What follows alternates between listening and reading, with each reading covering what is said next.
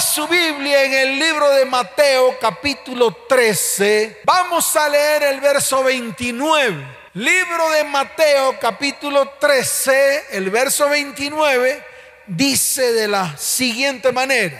Él les dijo, él Yeshua. Estaba reunido con un pocotón de gente, con mucha gente a su alrededor, hablando acerca de esta parábola, la parábola del trigo y la cizaña. Y declaró, dijo, no, no sea que al arrancar la cizaña, arranquéis también con ella el trigo. Amén y amén. De pronto a usted le parece una palabra recortada. Pero déjeme decirle algo. El Señor estaba hablando acerca de la parábola del trigo y la cizaña. Y precisamente cuando la cizaña es sembrada por el enemigo en medio de un campo lleno de trigo, dice el Señor que es mejor dejar crecer la cizaña juntamente con el trigo. Por eso declaró, no la cortes, sino que deja que ambas crezcan y cuando ambas crezcan el mismo Padre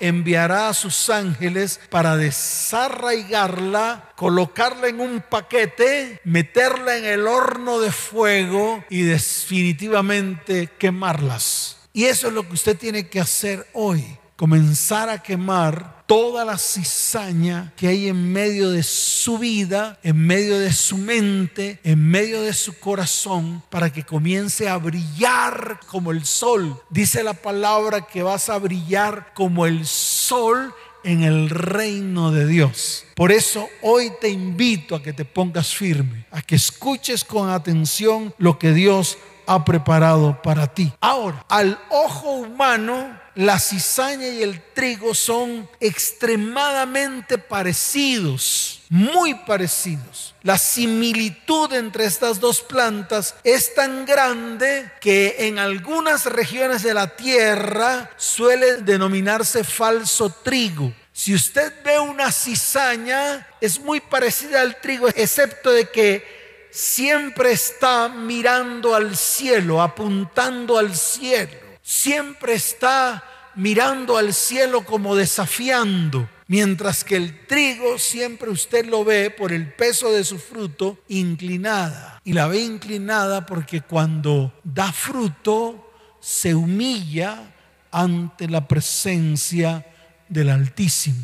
Pero son extremadamente idénticas. Y hoy el Señor quiere usar esta parábola para enseñarle a su iglesia que es necesario que seamos diferencia en medio del mundo. Porque muchas veces parecemos cizaña. Muchas veces en vez de ser trigo, parecemos cizaña. Y ese es el tiempo en el cual tenemos que pararnos firme porque a través de lo que el Señor dejó, escrito, esta parábola nos enseña, número uno, que hay siempre un poder hostil en el mundo buscando destruir la buena semilla. Y sé que esto le pasa a muchos cristianos de hoy. Se dejan seducir por el mundo hasta tal punto que permiten que el mundo les siembre semillas de cizaña en medio de sus vidas e incluso en medio de sus hogares e incluso en medio de sus familias e incluso en medio de sus descendencias. La segunda enseñanza que esta parábola nos deja es que es necesario, escuche bien, que probemos los espíritus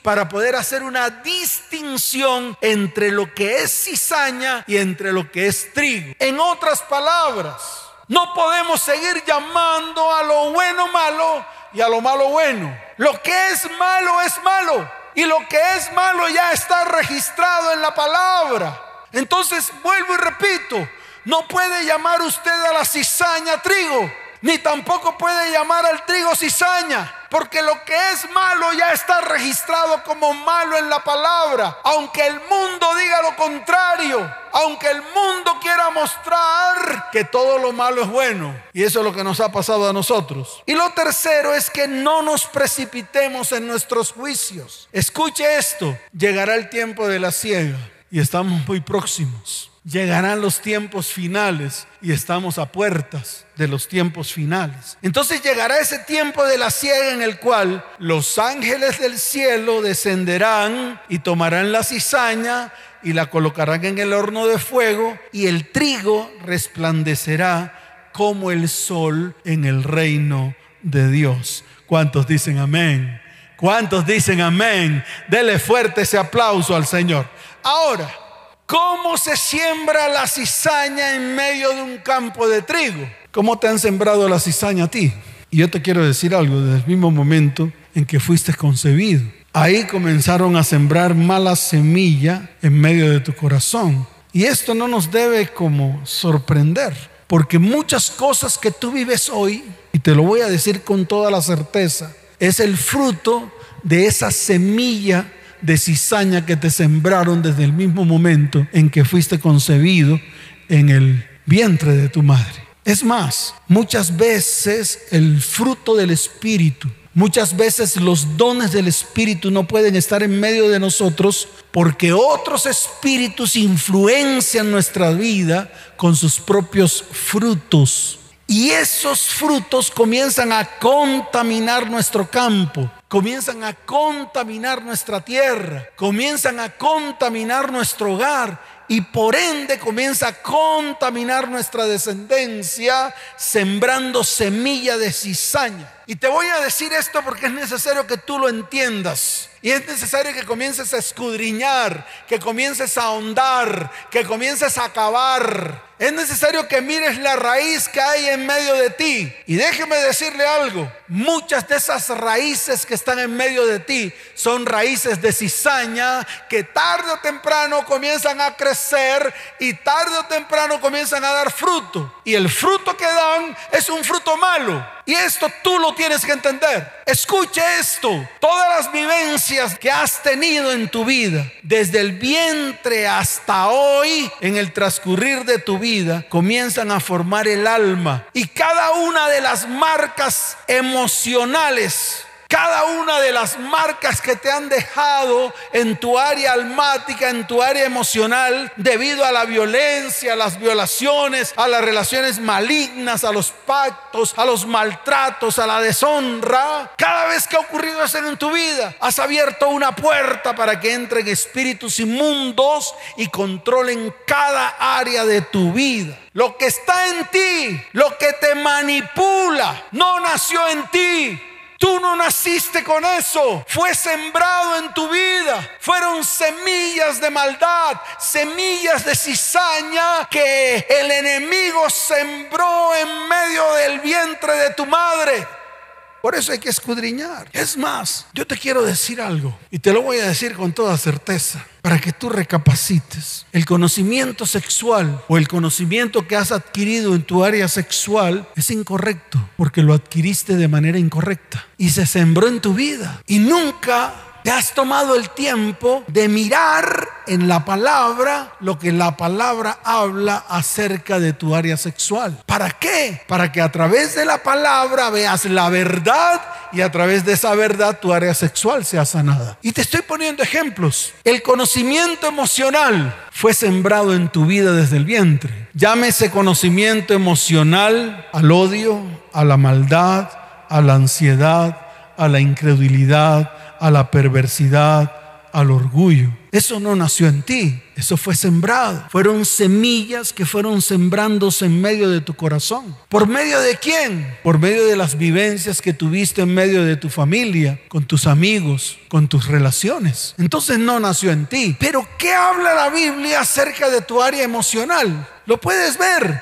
Son el fruto del Espíritu que tienes que comenzar a desarrollar el amor, la benignidad, la paciencia, la fe, la bondad y la paz. Ahora yo pregunto, ¿qué practicas? ¿Practicas el amor? ¿Cuál amor? ¿El eros? Fíjese cómo el ser humano está equivocado. El amor eros es diferente al amor de Dios. Totalmente. El amor eros se acaba cuando un hombre eyacula o cuando una mujer llega a su éxtasis. Mas el amor de Dios es eterno, es infinito, es para siempre. Y estoy hablando del área emocional. Estoy hablando de las prácticas de tu área emocional. ¿Cuáles son las correctas, las que están escritas en la palabra? Y si están escritas en la palabra, desarrollámosla. Desarrollemos el amor de Dios en medio de nuestras vidas. Pero también desarrollemos la benignidad, también desarrollemos la paciencia, también desarrollemos la fe, también desarrollemos la bondad. En vez de eso desarrollamos lo que nos han sembrado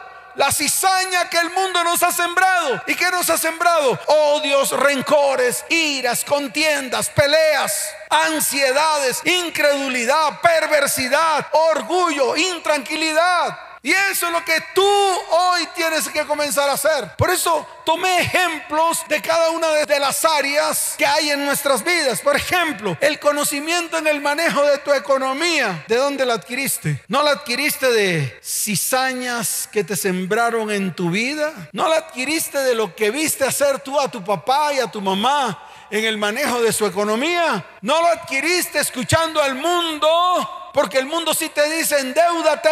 El mundo te dice, te voy a dar un préstamo que lo puedes pagar a tantos años. El mundo te dice, te voy a entregar 10 tarjetas de crédito y no importa si tienes capacidad de pago. Ahora yo te pregunto, ¿qué dice la Biblia acerca del dinero? Algo totalmente diferente a lo que el mundo te enseña. Te habla de la prosperidad real. Te habla de la bendición especial. Te habla de que eres bienaventurado tres veces bendecido o dos veces bendecido. De eso te habla la palabra. La palabra te dice que es mejor dar que recibir. La palabra te dice que puedes llenar tu aljaba de bendiciones cuando das. La palabra te habla de otra cosa totalmente diferente. Te habla de que tienes que trabajar. Te hablas de que tienes que ahorrar. No te dice endeudate. Al contrario, te dice, el que se endeuda se vuelve yugo de aquel del que recibiste el dinero. Y ese es el yugo de muchos. El yugo de muchos que están ahí detrás de la transmisión. Son sus deudas. Y viven con la cabeza gacha debido a todos aquellos a los cuales le debes dinero, que te tienen con el pie metido en el cuello. ¿Por qué? Porque no has tomado las prácticas de lo que está escrito en la palabra y antes sí has desarrollado esa semilla de cizaña que sembraron desde el mismo momento en que fuiste engendrado hasta hoy. Entonces, si no nació en ti, fue introducido, fue adquirido. Tú lo aceptaste por falta de conocimiento o por un conocimiento incorrecto. En otras palabras, fue transferido, penetró, se introdujo en tu mente, en tu intelecto, en tu alma, en tu corazón, en tus emociones. Hubo una transferencia de espíritus, porque cada vez que la semilla de maldad es sembrada en tu vida, abres la puerta a espíritus inmundos. ¿Y de quién provino? De los que estaban más cerca de ti, de tus abuelos, de tus papás, de tus familiares, de tus profesores, de tus amigos, de tus novios, de las personas más cercanas que están a tu alrededor. Lo segundo que tenemos que saber es que la semilla es sembrada mientras estamos dormidos. Está escrito ahí en la palabra, lo dijo el mismo Señor. Por eso léase la palabra completa. Yo no tengo nada que explicar de esa parábola. El mismo Señor la explicó. ¿Para qué voy a agregarle yo algo que ya el Señor declaró? Simplemente estoy tomando cosas que el Señor declaró que es necesario que la pongamos en práctica. Entonces, la misma palabra dice que la cizaña es sembrada mientras estamos dormidos. Y te voy a explicar esto, porque es importante que lo entiendas, porque muchas veces permitimos ser una caneca de basura o un contenedor de maldiciones. Eso es lo que muchas veces permitimos. Permitimos que las autoridades que tenemos nos maldigan, nos por debajen, nos rechacen, nos aplasten, nos vuelvan una etcétera. Y comienzo desde el seno del hogar, comienzo desde el cónyuge, que desde que Dios amanece levanta su voz para maldecir a su cónyuge o para maldecir a sus hijos. Comienzo por ahí y volvemos nuestra casa un contenedor de basura y un contenedor de maldiciones. Las continuas palabras de maldición sembradas con odio, sembradas con rencor, sembradas con rabia en medio de nuestra vida, hogar, familia y descendencia, hace que el enemigo se introduzca en medio de nosotros trayendo maldición y destrucción a nuestras vidas. Y esto de una manera u otra trae un espíritu inmundo llamado manipulación. Y entonces las familias de la tierra, comenzando por la tuya, a ser manipulada por demonios inmundos que al final terminan destruyéndote. Y eso está escrito en la palabra. Miren, el libro de Números, capítulo 11, desde el verso 16 hasta el verso 17, muestra que el espíritu que estaba en Moisés fue transferida a los 70 ancianos. Y déjeme decirle algo, y el espíritu que estaba en él fue derramado sobre ellos y comenzaron a profetizar. Pero en este caso, pues Moisés era un varón y un siervo de Dios y derramó sobre esos 70 el espíritu correcto. Pero ¿qué hay de aquellos que abren su boca para sacar a través de su boca espíritus inmundos, transfiriéndose a vidas, transfiriéndose a descendencias a través del neuma, a través de el aliento y no es un aliento de vida, es un aliento de muerte, aliento de destrucción. Y esto le tiene que quedar claro. Mire, la imposición de manos y el espíritu impartido tiene sus bendiciones y tiene sus peligros. Y yo quiero también poner énfasis en esto. Mire, pastores y líderes con problemas de inmoralidad, con espíritus de crítica, líderes homosexuales, líderes que se separan de sus cónyuges y de su familia, mujer líder desequilibrada emocionalmente y sexualmente que imponen manos sobre la congregación. ¿Qué cree usted? ¿Qué espíritu o qué espíritu se está transfiriendo en medio de su liderazgo si no son espíritus inmundos? Es así de fácil. Pablo por esta razón le advierte a Timoteo. Abra su Biblia en primera de Timoteo capítulo 5 verso 22. Timoteo estaba acostumbrado a imponer manos a Reimundo, Batimundo y a todo el mundo.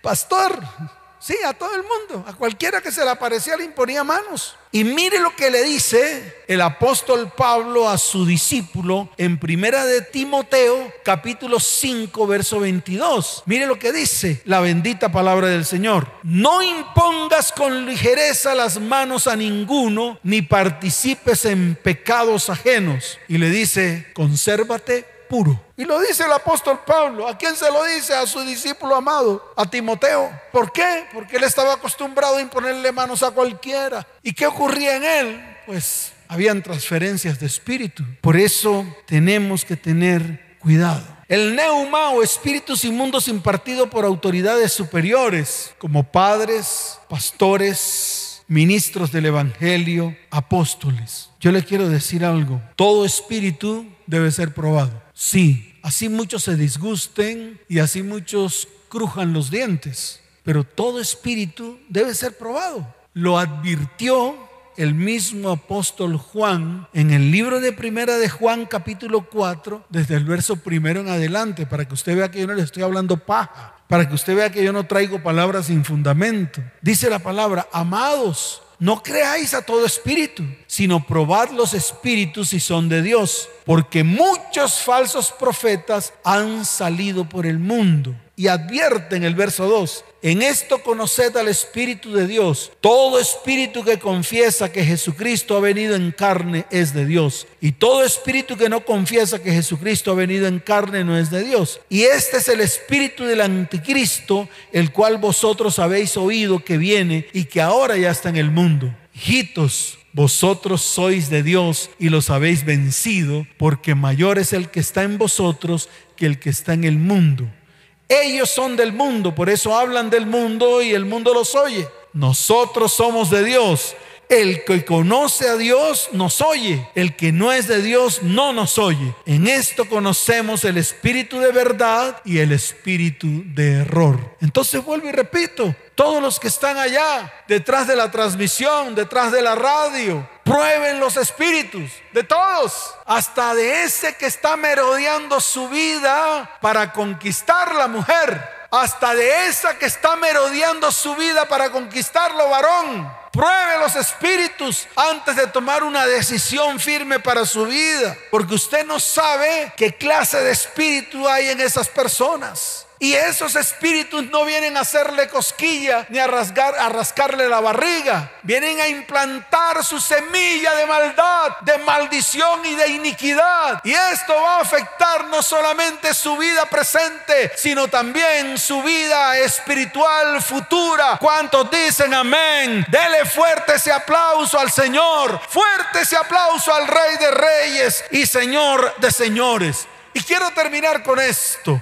La manipulación, el espíritu de manipulación, o manejar o utilizar hábilmente e incluso unción y dones del espíritu. Y yo quiero ponerle la lupa a esto, porque este tema es importante que nosotros comencemos a discernirlo. Escuche esto con atención. Controlar o jugar a través del ingenio de manera injusta o insidiosa, sobre todo para obtener ventaja. Cambiar a través de medios ingeniosos o injustos para sus propios propósitos. Y muchas veces nosotros permitimos que nos manipulen.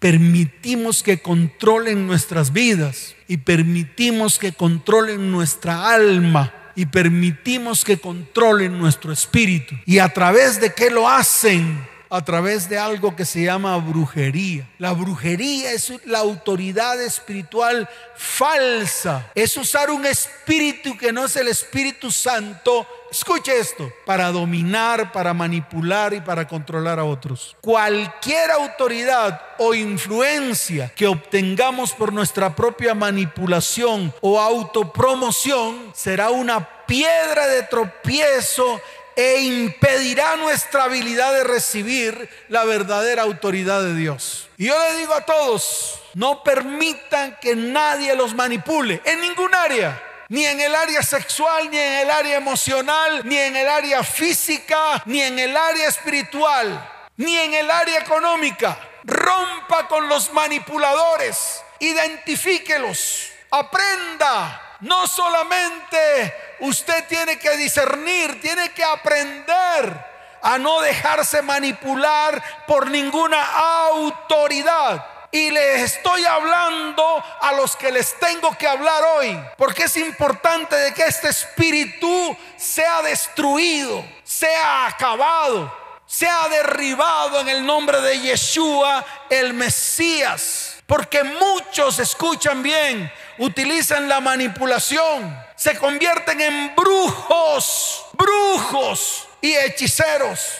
Parecen magos que utilizan la magia blanca que utilizan la adivinación y la agorería. Mire, yo veo a muchos que dicen, pacten la palabra, traiga dinero y pacten la palabra. Les quiero decir algo porque los voy a desnudar hoy. Esta palabra ni se compra ni se vende. Nadie puede comprar un pedazo de palabra. Nadie puede comprar una promesa de Dios. Por eso no se deja manipular. Usted no tiene la capacidad de pactar ni de pagar lo que vale la palabra de Dios. Pero muchos usan esas expresiones. Pacta la palabra. Pacta con Dios. ¿Quién de nosotros tiene la capacidad de hacer un pacto con Dios? Si en el mismo momento en que abrimos nuestra boca para decir, Señor, yo me arrepiento, al segundo estamos pecando. Entonces no se deje manipular por estas personas adivinas y agoreras. Aquellas que dicen, si traes un millón, Dios te va a dar diez millones. ¿Qué tal esas? ¿Qué tal esas? Y todo el mundo especialmente aquellos que aman más el dinero que a sí mismo, son los primeros que traen el millón, después lo pierden todo porque el enemigo levanta un argumento contra ellos y los destruye económicamente. Aquellos que dicen, pacte un millón que Dios te da diez. Y con esos diez entonces miran a alguien que está allá en la congregación medio turuleto. Le dice, y usted que debe diez, traiga el millón y Dios le pagará esos diez. Y entonces se asombran y se vislumbran, wow, ese pastor es profeta, es un adivino es un brujo, es un hechicero, porque Dios no habla así. En ninguna parte de la Biblia usted escuchó a Yeshua, el Mesías, hablar de esa manera. Nunca manipuló a nadie, nunca obligó a nadie que escucharan su palabra. Antes la gente iba porque él o de él salía palabra de verdad y palabra de vida eterna. ¿Cuántos dicen amén? Dele fuerte ese aplauso al Señor. Dele fuerte ese aplauso al Señor. Por eso es importante que usted no se deje manipular. Eso de que Dios me muestra. Mm. Vea, yo siempre cuando hablo de estas cosas, lo hablo es porque Dios me dice que lo hable, no porque yo quiera hablar de esto. Pero yo oigo a muchos que dicen, es que yo veo una mujer que tiene cáncer en el seno. ¿Cuántas mujeres no tienen cáncer en el seno, por favor? Si esta enfermedad del cáncer se ha expandido por toda la tierra y hoy en día le voy a decir algo, le voy a decir una cifra, el 16% de las mujeres en el mundo tienen cáncer en el seno. Entonces imagínense, ¿qué tal yo en la radio diciendo, una radio que escucha más de 160 mil oyentes, que diga, hay una mujer que tiene cáncer en el seno y preciso se levanta una a decir, soy yo, pastor, el Señor te dice que te va a sanar y a los tres meses se muere. Eso ha pasado. Aquí han venido. Es que el pastor profetizó de que me iba a sanar de, del cáncer que tengo en el seno. Y le digo, amén, amén, qué bueno. A los tres meses vienen los familiares a decirme,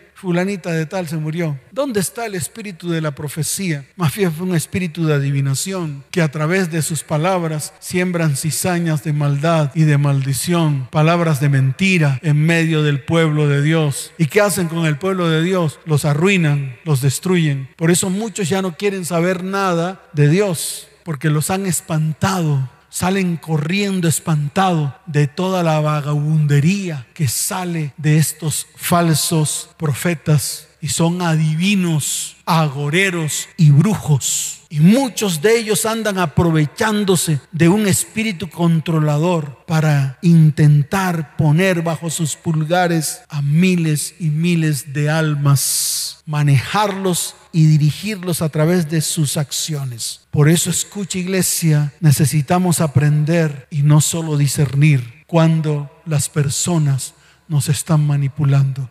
Y no solamente hablo de lo que ocurre al interior de la iglesia del siglo XXI. También hablo de personas que están cerca a usted, muchas mujeres dejándose manipular de sus cónyuges, de sus novios, de sus amantes muchos varones dejándose manipular de mujeres, de sus amantes, de sus chimoltrufias. Es el tiempo de romper con este espíritu inmundo, porque al final sirven de tropiezo y hacen maldad. Y yo les quiero decir algo, la maldad es la característica principal de aquel que se propone dañar a su prójimo sin razón genuina o de manera intencional. Por eso, si alguien sembró mal en tu vida, si alguien sembró semilla de cizaña en tu vida, ese es el tiempo en el cual, escuche, vas a perdonarlo y te vas a desligar definitivamente de ellos. No puedes hacer la justicia por tu propia mano. Esto no te da derecho a que devuelvas mal por mal porque está escrito en el libro de Romanos capítulo 12, desde el verso 17 en adelante. No paguéis a nadie mal por mal, procurad lo bueno delante de todos los hombres si es posible en cuanto dependa de vosotros, estad en paz con todos los hombres. No os venguéis vosotros mismos, amados míos, sino dejad lugar a la ira de Dios, porque escrito está, mía es la venganza, yo pagaré, dice el Señor. Yo quiero que por un momento, allí donde estás, te coloques en pie, porque sé que muchos de los que están allí, muchos, a muchos de los que están detrás de la transmisión, le sembraron semillas de cizaña desde el mismo momento en que fueron engendrados. Y durante toda su vida, su vida ha sido llena de semillas de cizaña. Pero vuelvo y te digo algo, si tú aceptaste a Cristo en tu corazón y aceptaste que Él gobernara tu vida, este es el día en el cual los mismos ángeles van a descender como en el día final y van a tomar toda esa cizaña, la van a envolver, la van a amarrar, la van a desarraigar de tu vida y de tu corazón, de tu mente y la van a colocar en el horno de fuego y nunca más estas semillas de cizaña van a producir fruto en medio de tu vida, tu casa, tu hogar, tu familia y tu descendencia. ¿Cuántos dicen amén? ¿Cuántos dicen amén? Dele fuerte ese aplauso al Señor. Colócate en pie y levanta tus manos al cielo y vas a colocar tu vida y tu corazón delante del Señor. Y vas a reconocer que no solamente sembraron cizaña en ti, sino que también tú has sido objeto de todas esas cizañas que has sembrado en medio de las personas más cercanas. Y es el tiempo de reconocer. Es el tiempo de ir delante de la presencia del Señor. Es el tiempo de decir, Padre, aquí estoy delante de ti. Padre, en este tiempo envía tus ángeles. En este tiempo recoge, desarraiga toda la cizaña que han sembrado en mi vida desarraiga toda la cizaña que sembraron desde el momento mismo en que fui concebido. Espíritus inmundos de rechazo, de violencia, espíritus inmundos que destruyeron mi vida emocional, mi vida sexual, mi vida económica e incluso mi vida física y hasta mi vida espiritual. Señor, hoy es el día en el cual clamo a ti para que tú desarraigues toda esa cizaña que sembraron hombres malos a mi vida, que quisieron tergiversar mi propósito y mi destino. Hoy te pido que envíes tus ángeles, Señor, para que se arranque desde lo más profundo de mi ser toda cizaña que en algún momento de mi vida tergiversó mi propósito y mi destino. Padre, colócalo en el horno de fuego, porque hoy quiero ser trigo y dejar de ser cizaña. Señor, hoy también me arrepiento porque en algún momento de mi vida sembré semillas de cizaña a los más cercanos a mis hijos, a mi cónyuge, a mi hogar, a mi familia e incluso a mi descendencia. Señor, hoy me arrepiento, hoy tomo la autoridad y toda esa cizaña es desarraigada y es clavada en la cruz del Calvario. Todos esos espíritus inmundos fueron exhibidos públicamente y son destruidos en el nombre de aquel que tú enviaste a la tierra para restaurar todas las cosas que fueron rotas en medio de mi vida, mi casa, mi hogar y mi familia. En el nombre de Yeshua, el Mesías, para la gloria y honra tuya, Señor, manifiesta tu poder en este tiempo en medio de nosotros. Hazte ver en medio de las naciones de la tierra, amado Señor. Te doy gracias, te doy toda la gloria y te doy toda la honra en el nombre de Yeshua el Mesías. Amén y amén. Dele fuerte ese aplauso al Señor. Fuerte ese aplauso al Rey de Reyes y al Señor de Señores. Y tú que estás ahí en medio de la transmisión, que has venido por primera vez. Qué bueno que hoy rindas tu vida al Señor. Qué bueno que hoy permitas que el Señor controle tu vida.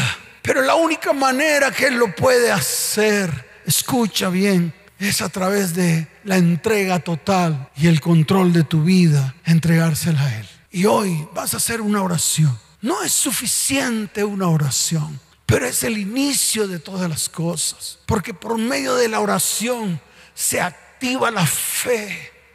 Levanta tu mano derecha y repite después de mí, Señor Jesús, hoy reconozco que he pecado contra el cielo y contra ti. Perdóname, Señor. Hoy me arrepiento Hoy abro mi corazón y te recibo como mi único y suficiente Salvador. Con tu puño y letra escribe mi nombre en el libro de la vida y no lo borres jamás. Si necesitas ayuda espiritual, estamos dispuestos a extender nuestra mano de bondad y misericordia. Por eso en estos momentos aparecen dos números de WhatsApp. El 320-315-9990 y el 310-269-9846. Allí puedes escribir, necesito ayuda espiritual urgente. Quiero que mi vida, puedes escribir así, quiero que mi vida sea transformada. Quiero que este infierno en el cual estoy viviendo sea echado fuera de mi vida, casa, hogar, familia y descendencia. Nosotros en las próximas horas estaremos contactándonos contigo para que tú de una vez por todas rindas tu vida al Señor. ¿Cuántos dicen amén? Y la iglesia que está ahí reunida, levanten sus manos. Les voy a bendecir. Voy a pedir al Dios de lo alto que derrame bendición sobre ustedes y también sobre mi vida. Que levante muros de protección alrededor de mi vida y alrededor de la iglesia. Alrededor de todo el cuerpo de liderazgo. Que hemos comenzado un ayuno de 21 días para que Dios nos fortalezca. Para que Dios traiga crecimiento espiritual a nuestras vidas, para que Dios nos mire con ojos de misericordia y de bondad. Padre, hoy levanto mi voz por tu iglesia. Señor, mira tu iglesia. Te pido que derrames bendición sobre ella. Te pido que levantes tu iglesia en este tiempo. Te pido que traigas retribución, restauración restitución y redención sobre tu iglesia. Te lo pido, Padre, en el nombre de Yeshua el Mesías. Amén y amén. Que el Señor les bendiga y les guarde. Les amo con todo mi corazón. Nos vemos. Chao, chao.